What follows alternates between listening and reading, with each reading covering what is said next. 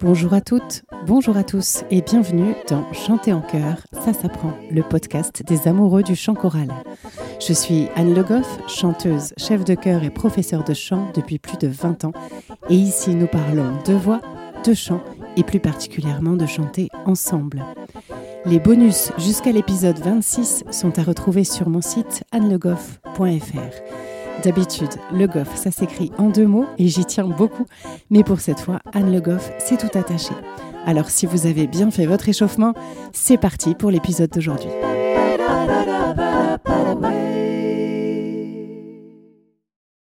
Le qui suis-je du jour? Aujourd'hui, je voudrais vous parler d'un podcast qui m'a beaucoup plu. Il y a quelques années, on m'a conseillé le podcast de Clotilde Dussoulier qui s'appelle Change ma vie. Et de fait, je crois que oui, il a un peu changé ma vie. Je l'ai écouté pendant quelques mois, il y avait beaucoup d'épisodes déjà disponibles, et j'ai écouté le début dans l'ordre. Et ensuite, j'ai plutôt pioché en fonction des sujets qui m'intéressaient. Clotilde Dussoulier se décrit comme une exploratrice de sa vie intérieure, et elle aborde des sujets qui permettent de s'interroger sur son fonctionnement et sur son rapport aux autres. Par exemple, un sujet qui m'a marqué, c'est les pensées créent nos émotions. En fait, j'en étais peut-être déjà consciente, mais la manière dont elle l'explique m'a vraiment parlé. Et elle utilise un modèle qu'elle appelle le modèle de Brooke, je vous laisse aller écouter pourquoi, et qui montre bien comment on crée son émotion à partir de la manière dont on interprète les faits, et non à partir des faits eux-mêmes, bien souvent. Cette prise de conscience m'a aidé, je crois, à voir les choses différemment.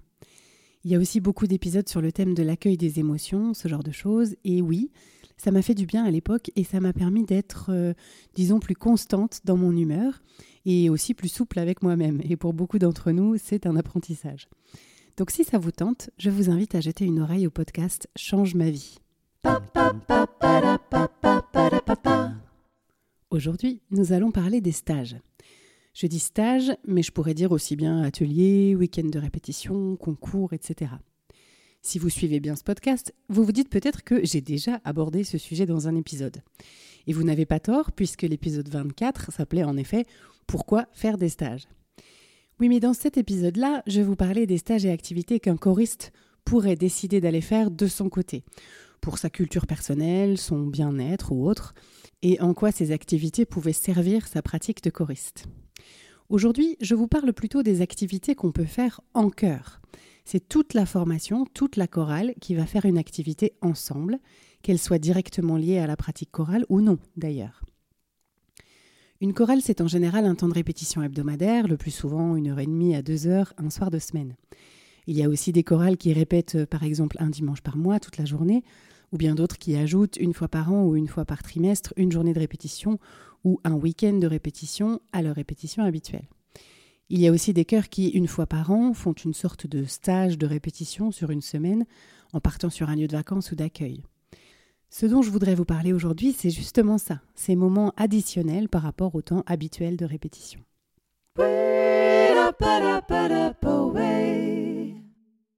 Si on voulait un peu détailler ces possibilités, ces moments additionnels dont je parle, d'abord on peut parler des répétitions supplémentaires. Donc ça peut être une répétition supplémentaire sur une journée, un week-end ou encore une semaine. Ça peut être une répétition dans le même effectif ou bien par pupitre. Ça peut être avec le même chef, sur le même répertoire, sur le même lieu ou ailleurs. Ici, on reste dans le même cadre que les répétitions habituelles, donc il y a peu de choses qui bougent, mais ce qui peut changer quand même, c'est qu'en journée, on ne va pas forcément être dans les mêmes dispositions que le soir. Peut-être moins fatigué, euh, plus enclin à partager, à discuter. Peut-être qu'on a moins de choses dans la tête liées euh, à notre travail, par exemple.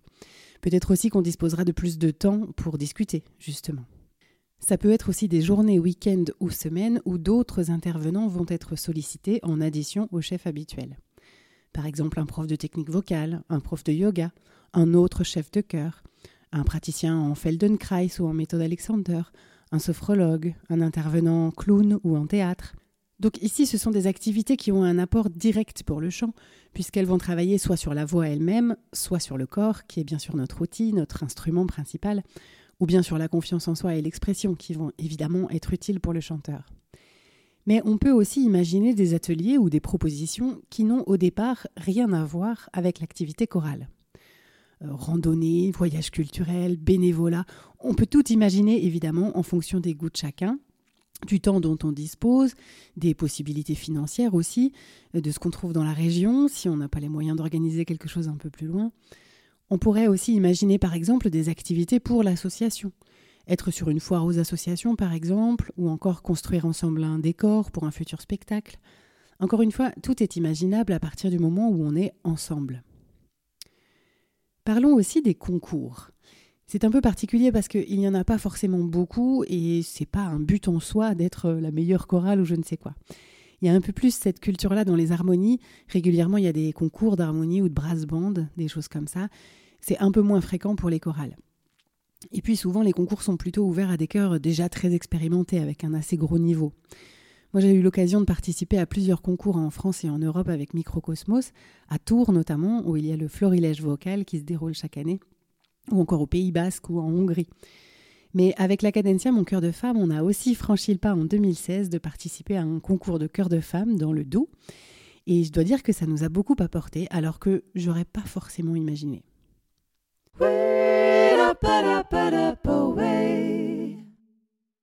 Alors, pourquoi toutes ces activités ont-elles un effet bénéfique pour un cœur?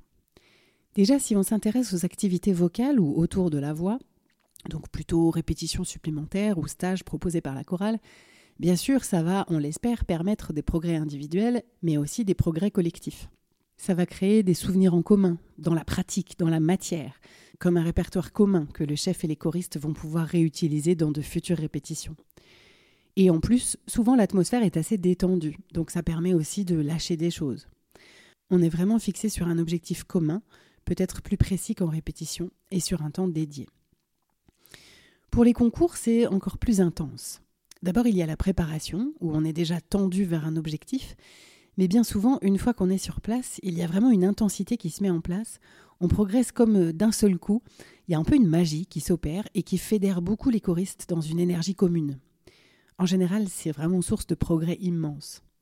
En plus, ça vient un peu chercher la fierté, je dirais, de chacune, chacun et du groupe on essaye de faire vraiment le mieux possible avec cette idée de battre les autres, entre guillemets, tout en gardant évidemment beaucoup de plaisir et de bienveillance. C'est l'idée d'être le meilleur possible, individuellement et collectivement.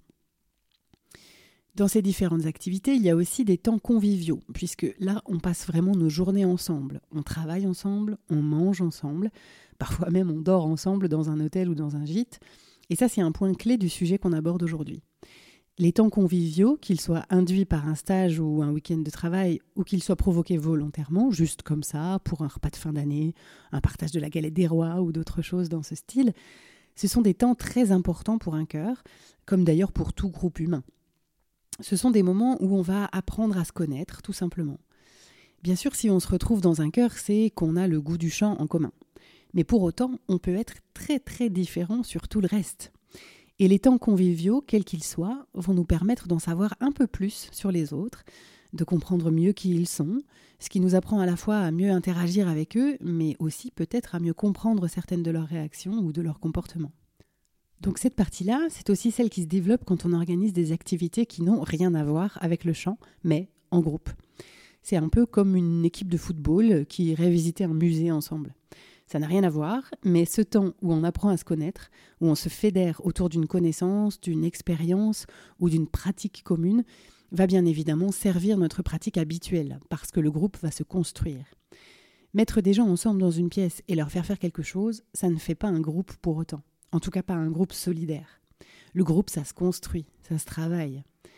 Bien sûr, on peut le faire dans les répétitions habituelles, notamment grâce à des jeux de confiance par exemple mais tout ce qui va venir en addition va renforcer la solidarité du groupe, la communication dans le groupe. On va apprendre à faire équipe, et donc pour ce qui nous concerne, au final, on va améliorer le son du cœur.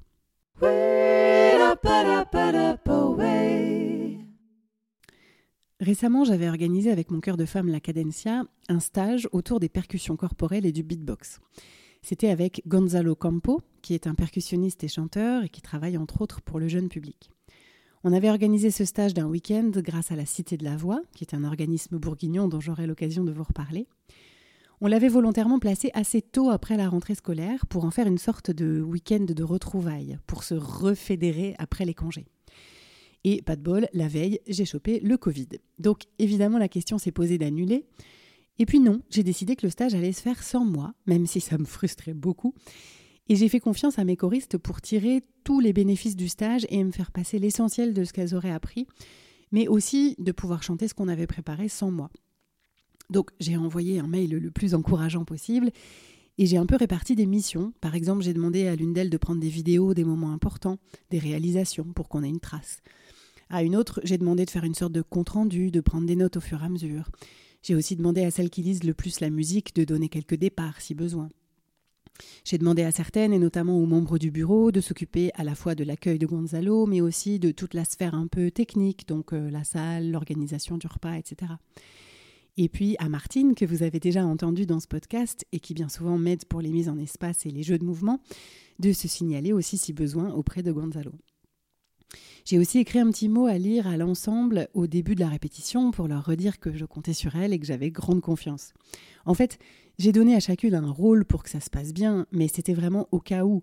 Et c'était aussi pour les rassurer parce que je sentais que ça les stressait que je sois pas là et aussi que Gonzalo, qui ne les connaissait pas du tout, avait peut-être un peu peur qu'elle manque d'autonomie. De mon côté, j'avais vraiment confiance dans le fait que ça allait très bien se passer, aussi parce que j'essaye d'installer cette autonomie dans le travail quotidien. En fait, j'aime bien l'idée que personne n'est irremplaçable ou indispensable, même le chef. Et je me dis qu'idéalement, j'adorerais que mon cœur soit capable de faire un concert sans moi, par exemple. Alors, je ne dis pas que ça serait souhaitable que ça se passe, ni que c'est réalisable aujourd'hui. Mais je garde toujours ça en tête dans mon travail, que plus les choristes sont autonomes, plus on peut aller loin. Et effectivement, ça s'est très bien passé, aussi grâce à Gonzalo, qui a été très apprécié humainement et pédagogiquement.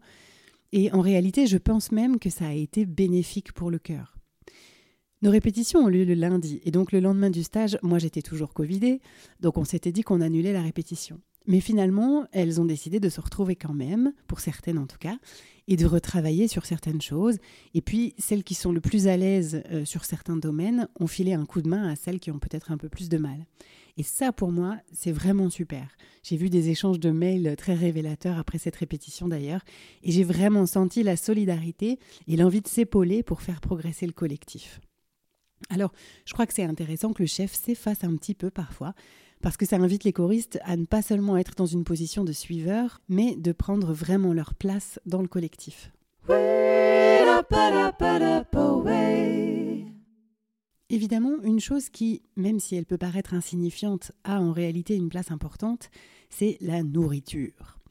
En effet, bien souvent, dans les temps conviviaux, chacun va pouvoir apporter un petit quelque chose et on découvre à chaque fois de véritables talents culinaires. En général, les temps de répétition se transforment aussi en temps de gastronomie, et c'est heureux de voir que les recettes s'échangent allègrement. Mine de rien, ça aussi, ça crée du lien, et en fait, ce n'est pas si anecdotique que ça, parce que ce sont aussi des moments de partage, euh, des moments d'échange, et tous ces petits moments-là, ils contribuent à fédérer le cœur, et donc à améliorer le son.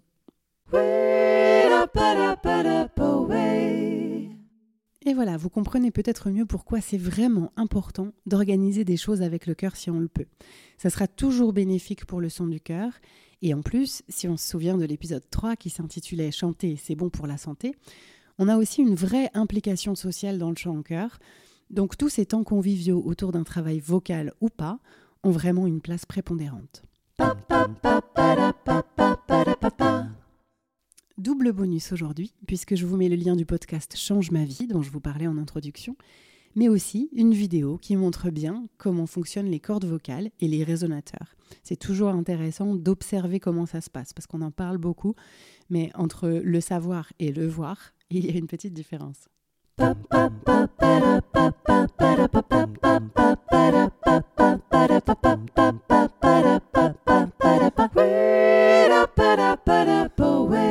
J'espère que cet épisode vous a plu.